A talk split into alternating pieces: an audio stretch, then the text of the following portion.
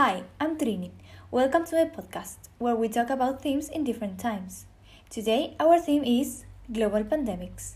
We've been in the middle of the coronavirus pandemic for more than a year now, and we all know the world stopped working as usual, and many factors such as economy, health, and society had its ups and downs. Today, we will travel back in time to interview some people that lived during past pandemics. We are now traveling to the middle of the Justinian plague in the Byzantine Empire in the year 543. We will now interview Procopius of Caesar, historian that recorded the disease.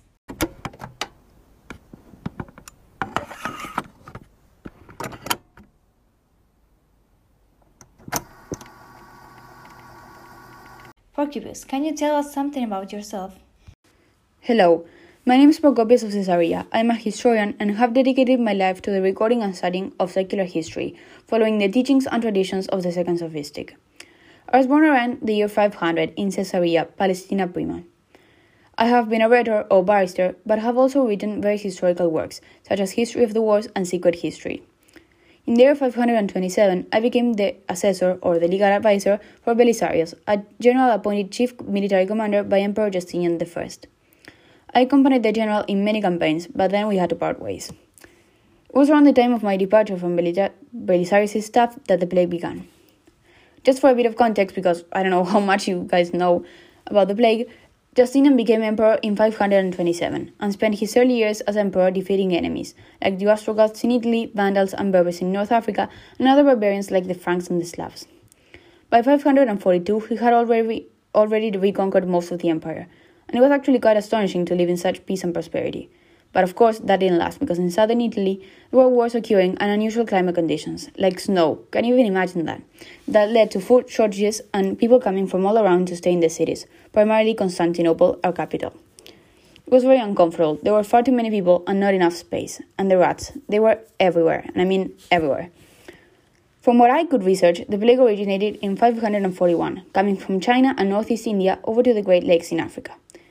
Through the overland and sea trade routes, the disease spread from the port of Pelusium in Egypt north to Alexandria and east to Palestine, and from there it easily reached the rest of the empire and our great capital Constantinople.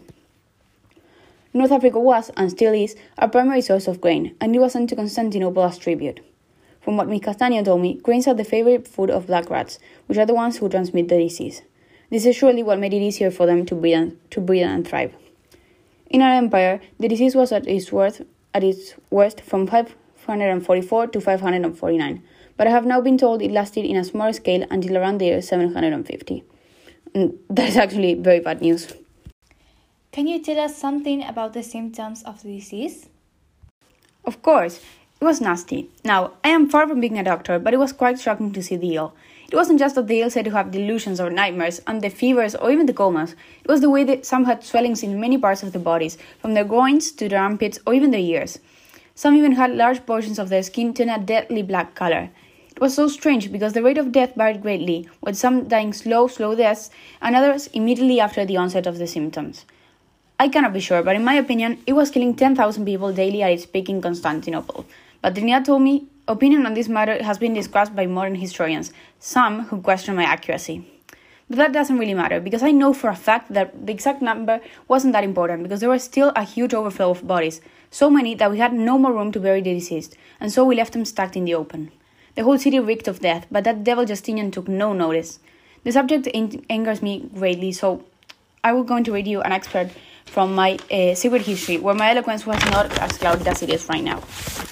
When pestilence swept through the whole known world and notably the Roman Empire, wiping out most of the farming community and of necessity leaving a trail of desolation in its wake, Justinian showed no mercy towards the ruined freeholders. Even then, he did not refrain from demanding the annual tax, not only the amount at which he assessed each, indiv- each individual, but also the amount for which his deceased neighbors were liable. And that shows you how awful Justinian just was, that devil. I won't bother you any longer, Procopius. Thank you very much for your time. Thank you, and good luck on your travels.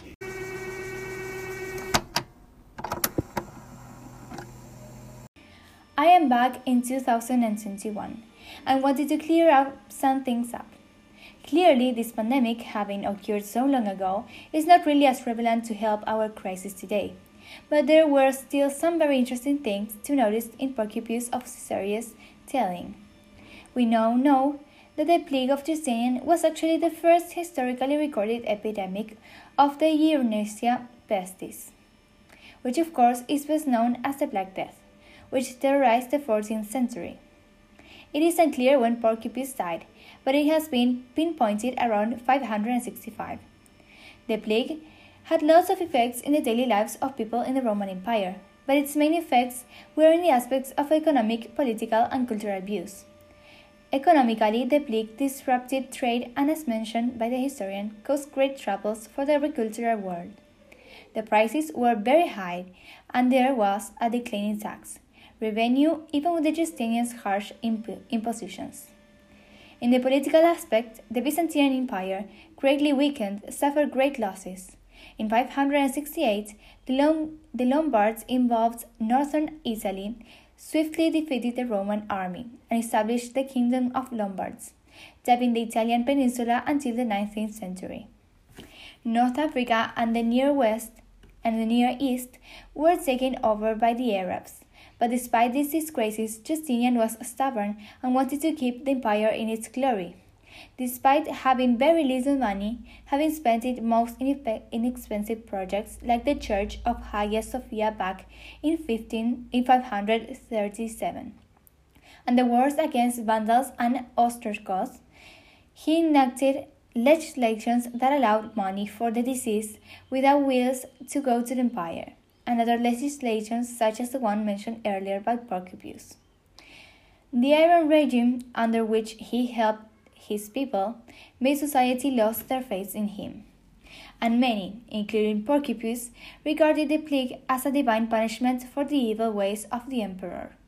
The pandemic was deadly, resulting in the death of an estimated 15 to 100 million people during two centuries of recurrence, a death toll equivalent to 25 to 60 percent of Europe's population at the time of the first outbreak the plague's social and cultural impact has been compared to the, to the Black Death, the second plague pandemic that devastated Eurasia in the 14th century.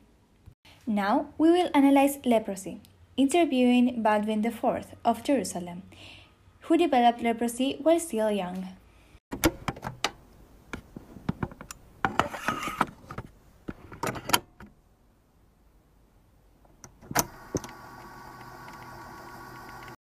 Hello, Miss Trinity. I'm King Baldwin IV. It's a pleasure to meet you, King Baldwin. Now, why don't you tell us a little bit about yourself? Yes, of course. I'm the King of Jerusalem who lived in the Crusader era. At a very young age, I developed leprosy, and things were especially rough for me at that time. I usually had to be provided with anesthesia, which afflicted my right hand and arm. Though I had been treated with all the medicine of my time, in the end I could not be cured.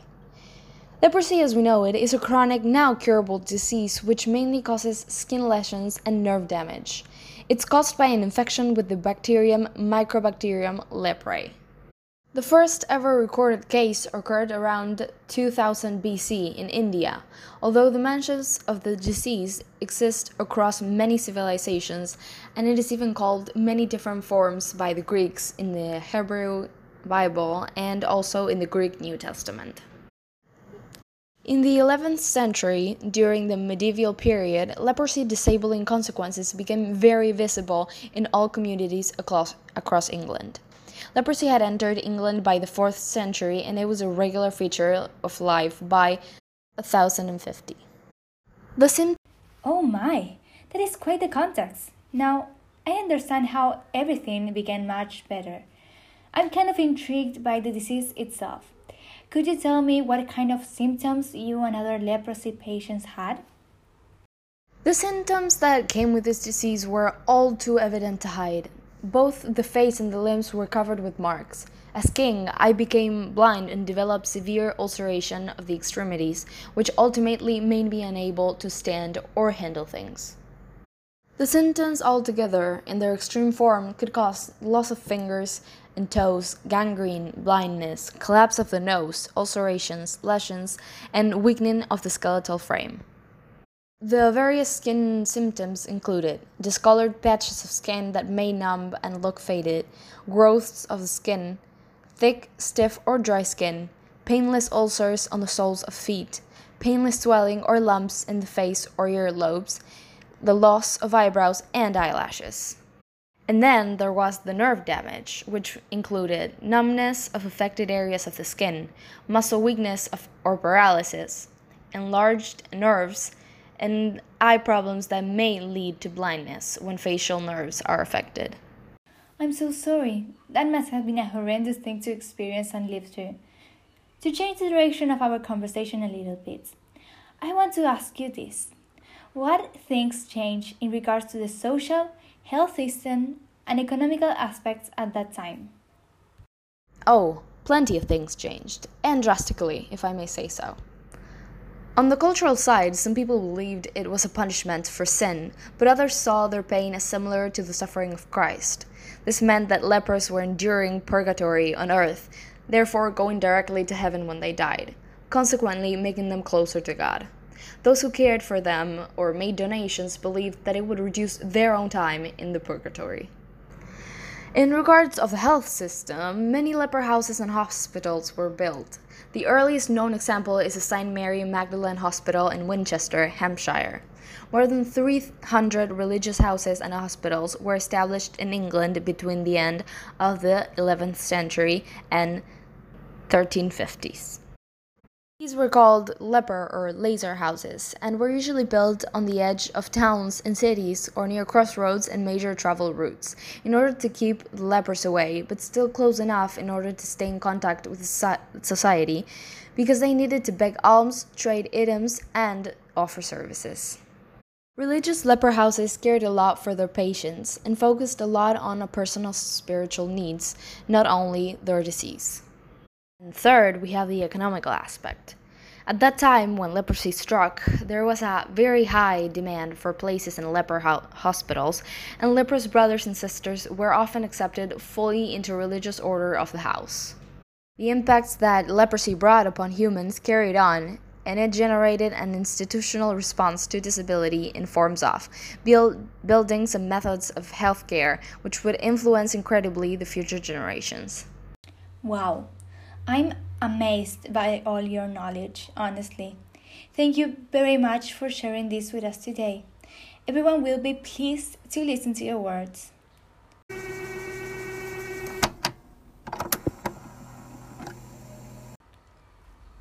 We are back in 2021, and comparing our situation to theirs, we can say it was pretty different.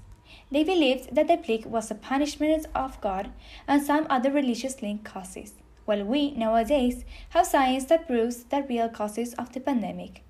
As regards to the health system, we can see how in most of the pandemics the disease the deceased are kept away of society. But in the case of leprosy, they were not sent away to an island or a faraway place, like in other pandemics. They are kept isolated, but still around society, as, as we do nowadays. We will now travel to interview Timothy Ray Brown. He is considered to be the first person cured of HIVs.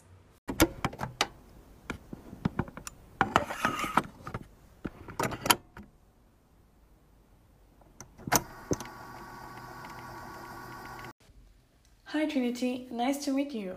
I'll introduce myself. My name is Timothy Ray Brown. I was born in Seattle, Washington, in the year 1966 and I am the first person in the world to be cured of HIV. Alright, that's really amazing. How about you tell me how all this began, please? Sure, why not? While I was attending university in Berlin in the year 1995, I received a positive HIV diagnosis. I started out taking a low dose of a medicine, but the next year, protease inhibitors hit the market, and I, like many HIV infected people at the time, lived a rather normal life and had nearly normal life expectancy. That continued for about the next 10 years. After attending a wedding in the New York City and feeling exhausted the entire time, I flew back to Berlin, rode my bicycle about 10 miles to work, which I usually did, and felt drained when I arrived. At lunch, I rode to a restaurant about a mile away and I had to get off the bike halfway there. I called my boyfriend, Michael. He was unable to make an appointment for the next day with my doctor, but made out one with his HIV doctor. I went there the next day and found out I had anemia. He gave me red blood cells transfusions for the rest of the week, and then, unable to resolve my situation, sent me to an oncologist, who at first said he did not think I had anything serious. However, he did a very painful bone marrow biopsy on me. I went back the next Monday for further treatment, and the doctor informed me that I had acute myeloid leukemia and needed to be treated at a hospital, which is one of the Berlin University hospitals near my apartment. He called there and got Dr. Gero Hütter. The next day, I went to the hospital and was put on a chemotherapy after having tubes put into my neck that extended into my heart. The doctors told me that I would need four rounds of chemotherapy treatments. I did the first round. That went well. The second round gave me fungal pneumonia. During the third round, I got a dangerous infection. I was put into an induced coma.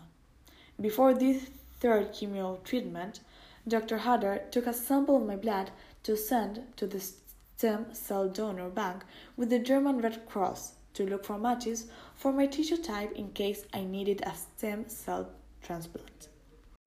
The next day, I went to the hospital and was put on chemotherapy after having tubes put into my neck that extended into my heart.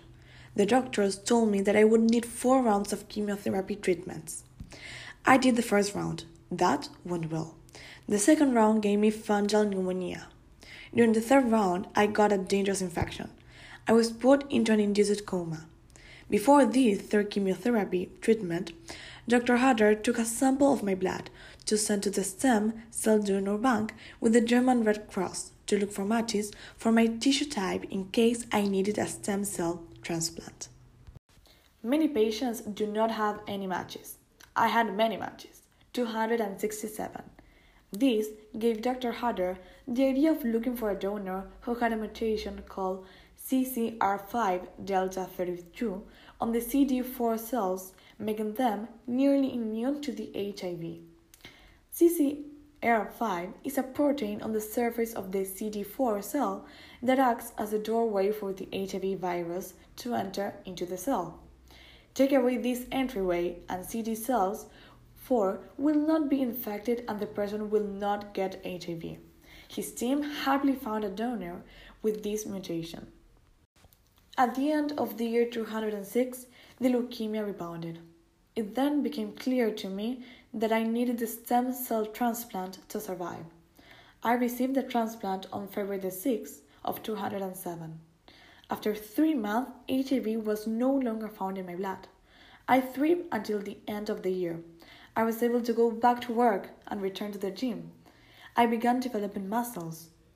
But unfortunately, after a trip to the United States for Christmas and being diagnosed with pneumonia while I was in Idaho, the leukemia was back. My doctors in Berlin eventually decided on a second transplant using the same donor. I received the stem cells for a second time in February of 208. The recovery from that did not go well. I have almost fully recovered about six years later. I continue to be tested for signs of HIV in my body with extremely precise tests, but they all went negative. During my recovery, I was not ready for the publicity, but at the end of the year 210, I decided that I would release my name and image to the media. I went from being the Berlin patient to using my real name, Timothy Ray Brown. I did not want to be the only person in the world cured of HIV. I wanted other HIV positive patients to join my club. Wow, that's quite a story. Timothy, thanks. And I would like to ask you how do you consider this infection affected and keeps on affecting people? Well, yes, I believe that this disease most affected in a culturally way, as HIV has always been linked with a negative attitude towards LGBT people, especially men who have sexual intercourse with other men, a group that is particularly affected by HIV. Also, mental health, as it generates depression in the patient due to its poorest quality of life and physical health, psychological health, and social relationships. And finally, in an economical way, as it affects the economic growth by reducing the availability of human capital. People are unable to work and require significant medical care.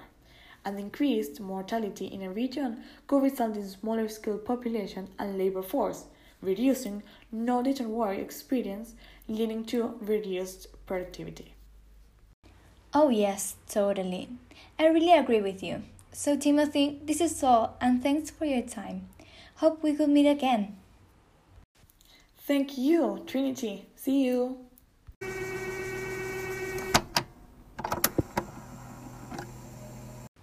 So, we are back from the last trip and interview of the day. I'm exhausted. So, let's finish comparing HIV or AIDS to coronavirus. If we analyze the effects they have on society, we can see a factor that is repeated in both pandemics rejects. Reject gays in HIV and reject to Chinese people in COVID 19. We can also see that they are both affected in mental health, causing symptoms of depression and poorer social relationships. And last but not least, economically, they both have people not working but still needing medical attention, which means companies should still pay them and give them medical insurance. To sum up, we can say that the COVID 19 pandemic has not much to do with the Yersinia plague or leprosy, but there is a lot in common between HIV or AIDS and coronavirus we can say that we have been learning about what to do when facing a pandemic since a lot of years.